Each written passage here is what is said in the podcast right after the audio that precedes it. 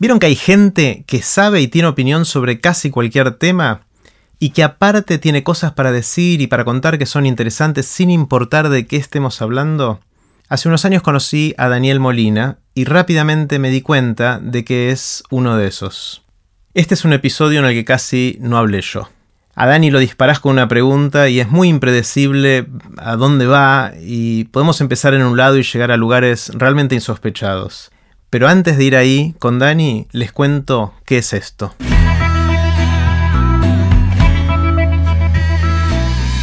Esto es Aprender de Grandes, el podcast donde comparto lo que aprendo mientras intento aprender durante toda la vida y lo que converso con gente que admiro. Separé la conversación con Dani Molina en tres partes. En esta primera parte hablamos sobre qué aprendió Dani en la cárcel. Dani fue preso político entre los 20 y 30 años de edad entre 1974 y 1983. No la pasó bien, pero aprendió cosas muy interesantes. Este episodio tiene referencias a violencia que quizás alguno de ustedes prefieran no compartir con sus hijos. Si están ahora con chicos y prefieren no compartirlo con ellos, pasen directamente a la segunda parte de este episodio y escuchen esta primera parte en otro momento. Los dejo con Dani Molina. Hola Dani. ¿Qué tal? ¿Cómo estás? Muy bien, muy bien. Sabes que te conozco hace unos tres años, cuatro, ya perdí la cuenta, me parece que tres, cuatro años. Y hay una cosa que estaba pensando el otro día, preparándome para esta conversación, de que cada vez que, charlamos, cada vez que conozco una faceta nueva tuya, eh, descubro otro de esos, de esos personajes y personas que constituyen tus multitudes contradictorias que siempre contás. Y, lo que me gustaría hacer en, esta conversación, si te parece bien, es, es meternos en alguna de esas personalidades, porque lo que me di cuenta es que por lo menos desde mi punto de vista, todas esas facetas tuyas eh, pasaron por procesos de aprendizaje que me interesan mucho. Me interesan mucho porque son bastante inusuales y lograste cosas que yo no me imaginaría cómo hacer. Entonces me, da mucha intriga y quiero preguntarte de eso si te parece bien. Bárbaro. Estoy a tu disposición total. lo que pueda responderé y lo que no, no. Bueno, obviamente eh, un punto que a mí me gustaría empezar es en la parte quizás más temprana de, tu vida, la década de los 20 a los 30, que fue una década muy especial. Eh, que fue del 74 al 83, poco más, poco menos, eh, en la cual estuviste preso. Sí. y me interesa mucho entender, o sea, como es algo tan lejano, y espero que siga siendo lejano por, para siempre, eh, me cuesta entender cómo alguien puede aprender a vivir de esa manera y, qué significa y qué, viviste, qué sentiste y qué evolución tuviste durante esos 10 años. Yo creo que no, no, hay una receta, por ejemplo, cómo sobrevivir en la cárcel es algo medio imposible, porque cada cárcel es un mundo diferente. Hay, hay algunas normas entre todas que, que te convendría saber, pero igual cambian mucho, eso por un lado. Con el tiempo también cambian. Lo, que sí las distingue a todas las cárceles es que es un mundo para el cual cualquier persona que estuvo libre, desde el más terriblemente pobre y sin ningún apoyo en el mundo, hasta la persona más rica y con toda la infraestructura a favor de él, en todo, todo ese arco nadie está preparado nunca para la cárcel, porque la cárcel, esto lo, leí, eh, yo leí a Foucault eh, antes de la cárcel, mucho en la cárcel, y lo sigo leyendo hasta el día de hoy. Pero esto, esto que te digo lo descubrí después de salir preso, y es que Foucault escribió sobre las prisiones, en la cárcel no, no conocí ese texto, y habla de que la sociedad se fascina con la prisión porque es el lugar del infierno en la vida. O sea, es el único lugar de la sociedad en que se puede ejercer toda la maldad social porque se supone que el que está ahí es el malvado. Entonces, cualquier cosa, y dicen, mira, los presos hace días que no les dan de comer y los torturan y le arrancaron un ojo, y bueno, ¿qué querés? que los traten bien con lo que hicieron estos hijos de puta. Entonces, digamos, o sea, es muy difícil encontrar fuera de la cárcel, salvo un pequeño grupo por los derechos humanos de los presos o qué sé yo, un consenso a favor de eso. Y eso permite que la cárcel sea un lugar, aún cuando a veces hay algún director bueno, a veces hay custodios. Yo tuve muchos de los celadores y demás que eran tipos bárbaros y que hicieron que nuestra vida fuera menos desgraciada. O sea, también existe eso. Este, eh, pero la situación es, completamente inédita a cualquier otra situación que uno tenga la vida. No sé si es la peor que puede haber, de la peor que yo pasé, sí. Eh, espero no pasar otra peor. Pero quiero decir, eh, a lo mejor hay otra que yo no la conozco. y no la imagino tampoco. Es un lugar muy terrible. Entonces no hay recetas, no hay que, como, no hay que vos decís, ay, bueno, llegué acá, tengo que hacer esto a priori. No es, no es que lo puedes razonar en el momento de, bueno, me pegan, entonces yo me voy a poner así para que me duela menos. O sea, vos te vas adaptando a un, a un mundo que no conocías hasta que llega un momento que te van haciendo diferentes clics a, lo largo del tiempo. Como fue mucho tiempo, no fue uno, pero yo tuve un clic muy rápido casi el día que yo estuve, eh, a mí me tomaron y que fue casi un secuestro, si bien me llevaron, eh, fueron a mi casa primero estaba mi madre y después de ahí fueron a, yo estaba haciendo el servicio militar, al lugar donde yo estaba en guardia y quedó asentado que me llevaban. Entonces, digamos, o sea, legalmente estaba detenido, pero a la vez estaba como un secuestro porque no sabía dónde estaba, mi madre no estaba informada pusieron abogado, todo, nadie se podía informarse, y así más o menos un mes, que fue el mes que me llevaron a un lugar, que después supe que era la policía militar en ese momento en Palermo, que ahora está ahí el Easy, el supermercado Easy, o sea, el lugar ese ya no existe más, y ese fue el lugar, el mes que me torturaron todo el tiempo. ¿Te torturaron? Eh, sí, sí, sí. Y entonces, este... Eh, por ejemplo, nueve días no dormí, que fue la peor de las torturas. O sea, no dormir eh, pero te digo, nueve días yo creí que iba a enloquecer. Incluso yo fumaba en esa época y no me dejaban fumar, obviamente. Tenía los brazos eh, esposados atrás a la espalda, parado contra una pared. Y me daba vuelta y veía a Cristo, ¿viste? Las imágenes de Cristo de los, de los cuadros que... Tenía esa alucinación. Tenía, alucinación. Y Cristo venía y me daba un cigarrillo. ¿no? Que era como la piedad, digamos. por la falta de sueño. Y por la falta de sueño, supongo. Y, dos o tres veces me, tenía alguien, que un soldado, que me apuntaba con un con un rifle que estaba sin... O sea, si yo me movía, o sea, que tampoco me podía mover. Con lo cual era... Estaba sin traba, o sea, podía dispararse en cualquier momento. Sí, podía disparar en cualquier momento. Pero no me podía mover ni siquiera así, quiero decirte, o sea, para acomodarme. Era muy terrible. Eh, el dolor que me quedó en los brazos me duró un año, año y medio. O sea, yo salí de ahí un mes después y eh, tenía un dolor acá en los hombros por tener los brazos hacia atrás y, también en las muñecas, todo, pero el de los hombros era peor.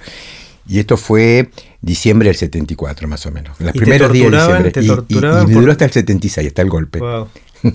¿Y el, eh, te torturaban porque querían algo de vos? Quería, bueno, querían información. O sea, en realidad yo caí preso por un error, por un doble error. Primero, llevaron preso a un... Era una época muy violenta, había habido una, una, una campaña de Leer matando una serie de militares en, represalia que los militares habían tomado prisioneros a, unas, a unos guerrilleros y los habían matado diciendo que se habían resistido. Entonces el empezó a matar eh, militares. Uno de esos militares tenía como secretario a alguien que yo conocía y que había dejado de militar en esos días. Eh, otro soldado. Él conocía mi casa, entonces cuando lo torturaron a él y no tenía nada que decir, lo único que podía decir era a mí, dijo, bueno, me, dijo que mi nombre y dijo dónde yo vivía. Y, este, y dijo que bueno, que yo era muy inteligente. Ellos leyeron que yo era de inteligencia del ERP. Ah. ¿Entendés? Y entonces cuando me fueron a secuestrar, obviamente a, la segunda tortura supieron que yo no era de inteligencia de leer, porque aparte las cosas que me preguntaban eran absurdo, que le diera las cuentas en Suiza, dónde estaba la plata de los secuestros, qué sé yo, yo no tenía idea ni cómo se manejaba un revólver, ¿no?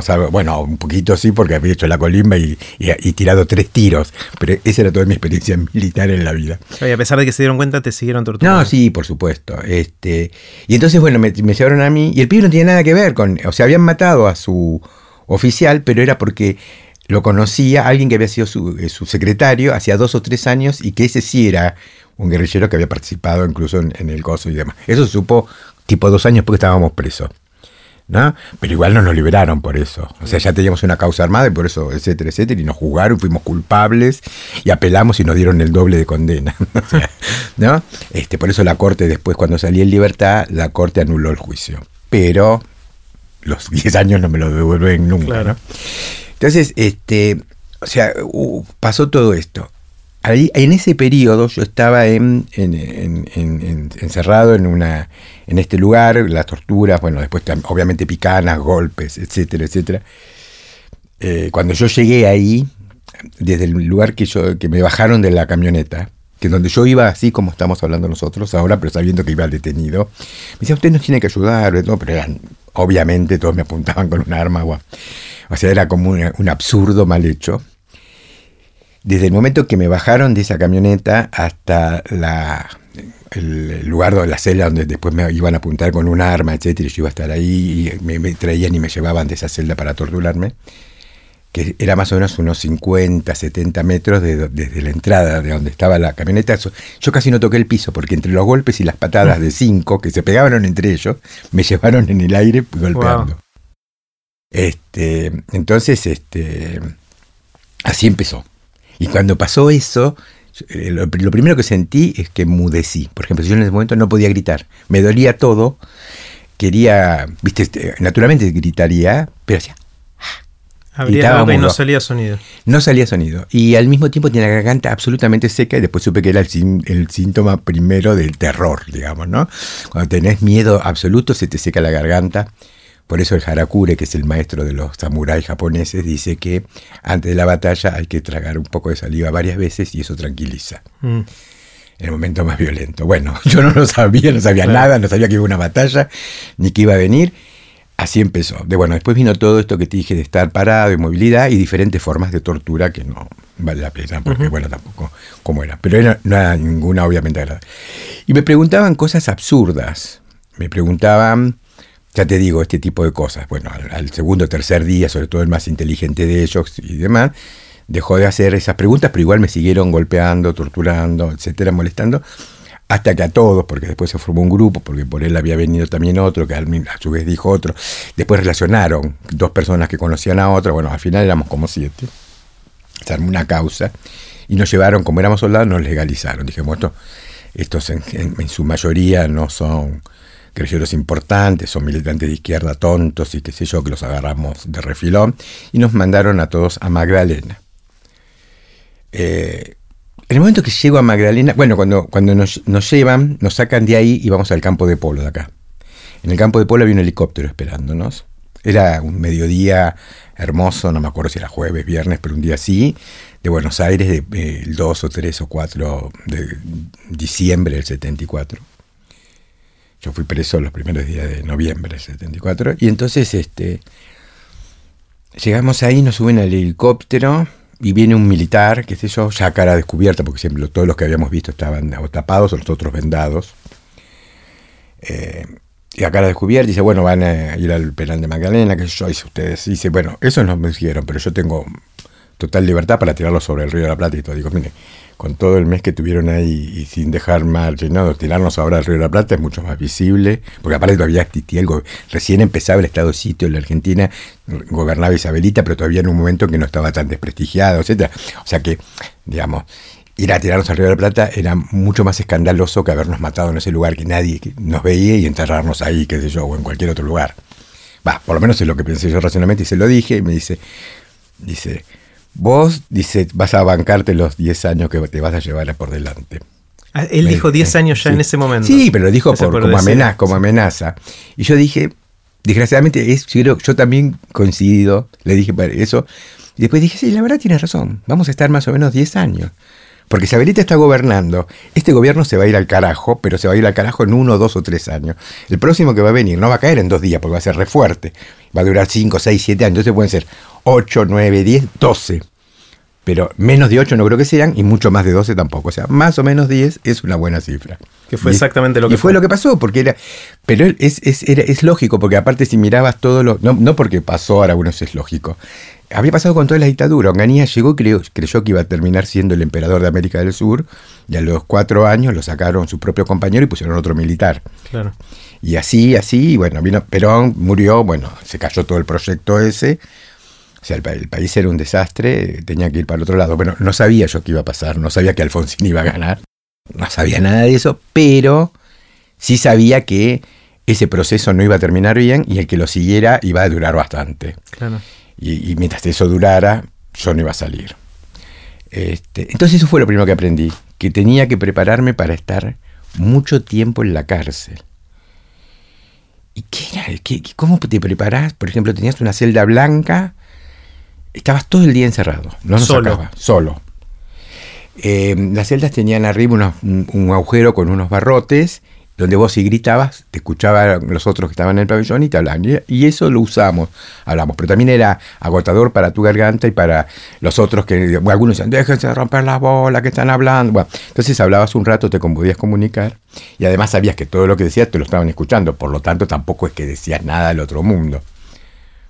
Eh, entonces la mayoría, que yo, 24 horas y media por día, vos estabas casi en silencio, escuchando una ovejita a lo lejos, porque el penal de Magdalena está en medio del campo, escuchando una ovejita a lo lejos o una vaca, o algún ruido de otros pabellones que abrían o cerraban puertas, y mirando una pared blanca. Yo no era miope, según el oculista, mi miopía viene de que nunca dejé de tener un horizonte mayor de un metro y cuando veía, veía blanco todo el tiempo. O sea, siempre enfocabas de cerca. Siempre enfocaba de cerca y entonces, bueno, ahí porque antes de ir, justamente yo me hice un estudio de la visión y tenía 20-20, que es imposible.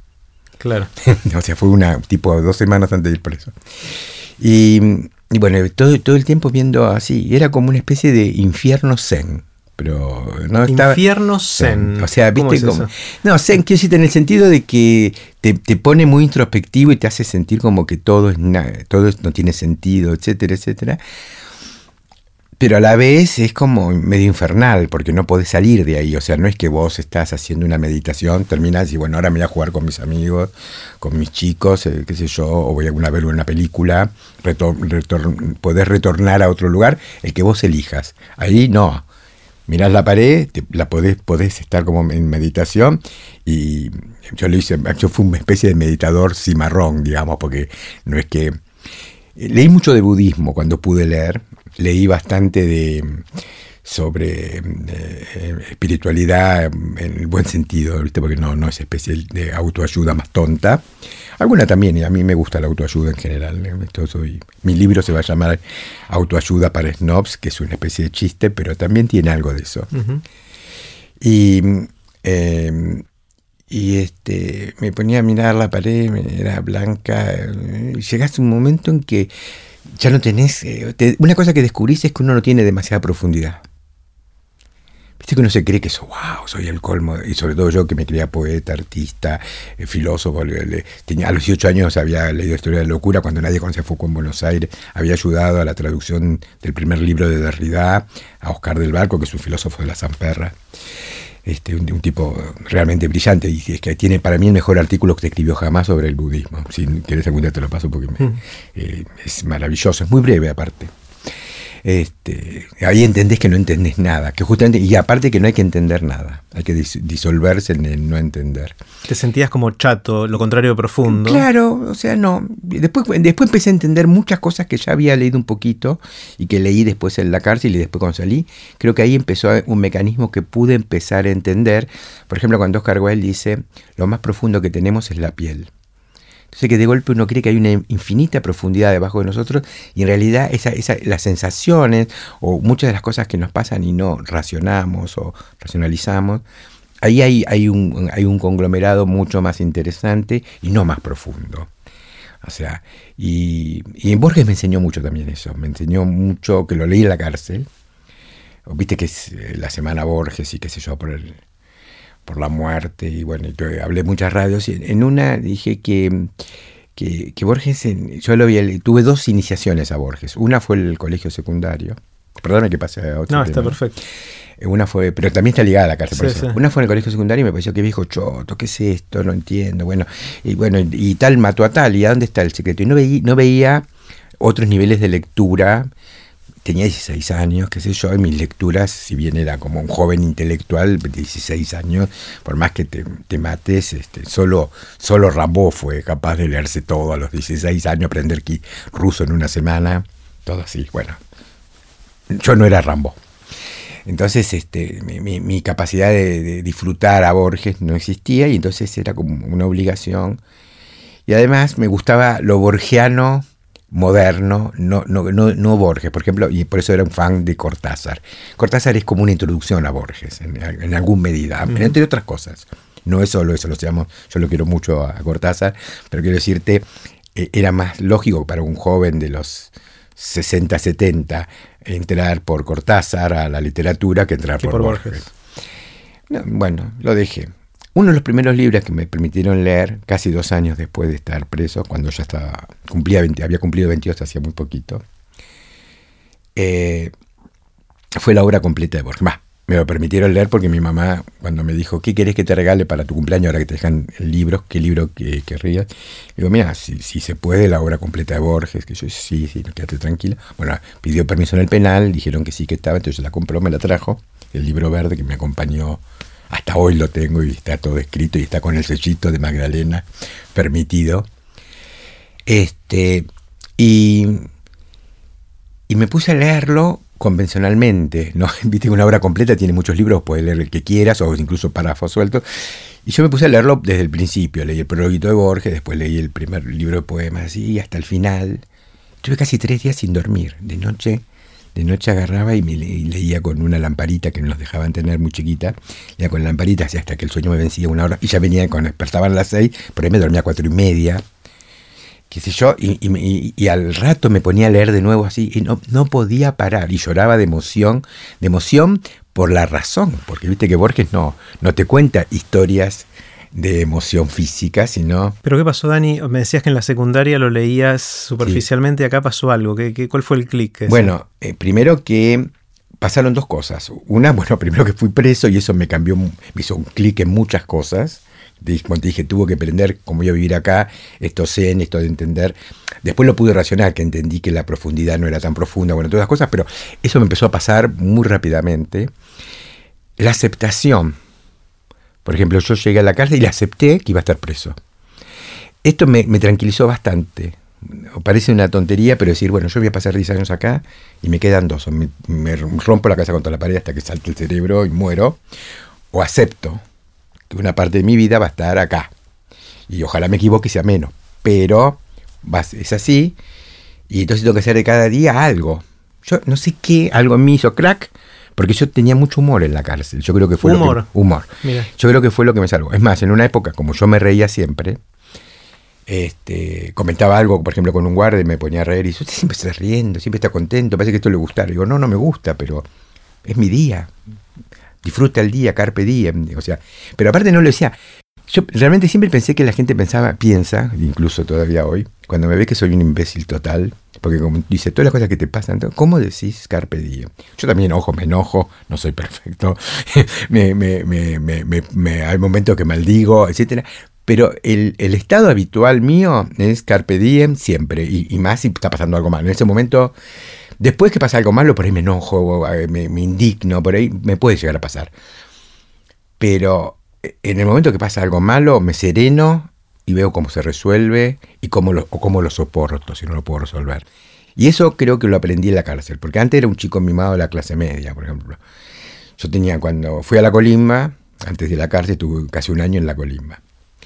Entonces tenía que hacerme en la cama, me obligaban a hacer cosas, todo, y yo decía, pobre mi mamá, que me pidió, no sé, 20 veces en su vida que haga la cama, y cinco veces la hice puteando, ¿viste? ¿Qué sé yo? Este, una vez dijo, ay, estoy tan cansada, había lavado 20 platos, qué sé yo, después una comida que habían venido un montón de familiares, ¿eh? me dice, lo secás. Y, lo sequé, pero era como, mi madre, ¿cómo hace esto? Que me pide que seque los platos, yo nací para ser un príncipe. Esa tontería de adolescente de clase media que tiene todo resuelto. Y por eso cuando veo a los norteamericanos que a los chicos desde los 5 años les enseñan a hacer sus cosas, ordenar su cuarto, todo, me parece la mejor educación. si vos decís aprender de grande, aprender de chicos, aprender de chicos a hacer todo. Y entonces, bueno, en la Colima ya había un poco aprendido. Y en la cárcel todo.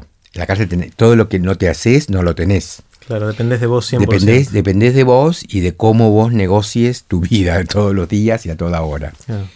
Y entonces este, creo que eso fue algo que me permitió entender cosas que yo antes no entendía en, cualquier texto, digamos, pero en el caso de Borges, mucho. Y además, los últimos dos años antes de, de leer a Borges, yo no había leído, pero entre los 16 y los 20 había leído 1500 libros. Había leído ya como 15 diálogos de los treinta y pico de Platón, que después los leí todos y varias veces. Y había leído bastante filosofía, ya había leído ya algunos como... Eh, no solo me pasó a mí, te digo, que, a Borges, que Borges no lo podíamos leer. Ítalo Calvino en los 50 dijo, yo me doy cuenta, yo también me daba cuenta cuando no lo podía leer no me interesaba, que Borges escribía muy bien, mejor que él no se puede escribir pero a la vez no veía nada en esa escritura. Y Calvino cuando le llega a Borges en, el 52, 54, él era el lector para Feltrinelli, uno de los hombres más inteligentes del planeta, y en literatura un equivalente a Borges, a Nabokov, a los, a los tres cuatro grandes escritores que estaban vivos. Italo Calvino, Italo Calvino era uno de ellos. Y él era el, eh, el, que elegía los libros para Feltinelli y, en su informe dice, por eso no lo traducen al italiano en ese momento, dice, es un tipo genial, o sea, escribe, lo que escribe, los temas que trata, todo, pero no me interesa a mí ni le va a interesar a nadie porque escribe sobre tonterías. Italo Calvino. ¿No? Entonces, eh, una vez hablando con Beatriz Arlo y con Josefina Ludmer, por separado porque estaban un poco distanciadas ellas, pero es el mismo tema, las dos pensaron algo lo mismo, era que hasta que apareció el estructuralismo y luego el postestructuralismo con Foucault y Derrida y todo esto, y, la filosofía pudo pensar la literatura y, inmediatamente lo tomó a Borges como su meta de, estudio e investigación, al mundo le faltaba teoría para pensar eso. O sea, vos podías entender la anécdota, pero una de las cosas que Borges pone en sus cuentos es que la anécdota es no solo lo no esencial, sino que a veces hasta molesto para el cuento, para el, relato, para lo que fuera. Además, sus relatos son súper ensayos, los ensayos son narrativos, la poesía es ensayística, etc. Entonces, él, mezcla todos esos géneros, había que entender también todo eso. Eh, y, me parece que a mí haber em, em, metido en ese universo postestructuralista con Foucault, con todos estos tipos que estaban trabajando y pensando eso, me dio elementos para no solo entenderlo, porque el problema no es tanto entender, entender se entiende, sino disfrutarlo, meterme completamente y dejarme atrapar como si fuera la, la, cosa de, una araña, ¿no? Eh, Dani, sigamos hablando de Borges en un minuto, pero tomemos un poquito de agua, ¿crees? Vale, vale, que me está secando la garganta. Pueden ver los links relevantes de este episodio y dejar sus comentarios en aprenderdegrandes.com barra Molina. En las próximas partes de este episodio seguimos conversando con Dani Molina, hablamos sobre Borges, Twitter y otras yerbas. Si quieren que les avise por email cuando sale un nuevo episodio, pueden suscribirse en aprenderdegrandes.com. Los espero en el próximo episodio de Aprender de Grandes, cuando les cuente lo que aprendo en mis intentos por seguir aprendiendo durante toda la vida y en las conversaciones que tengo con gente que admiro. Chau.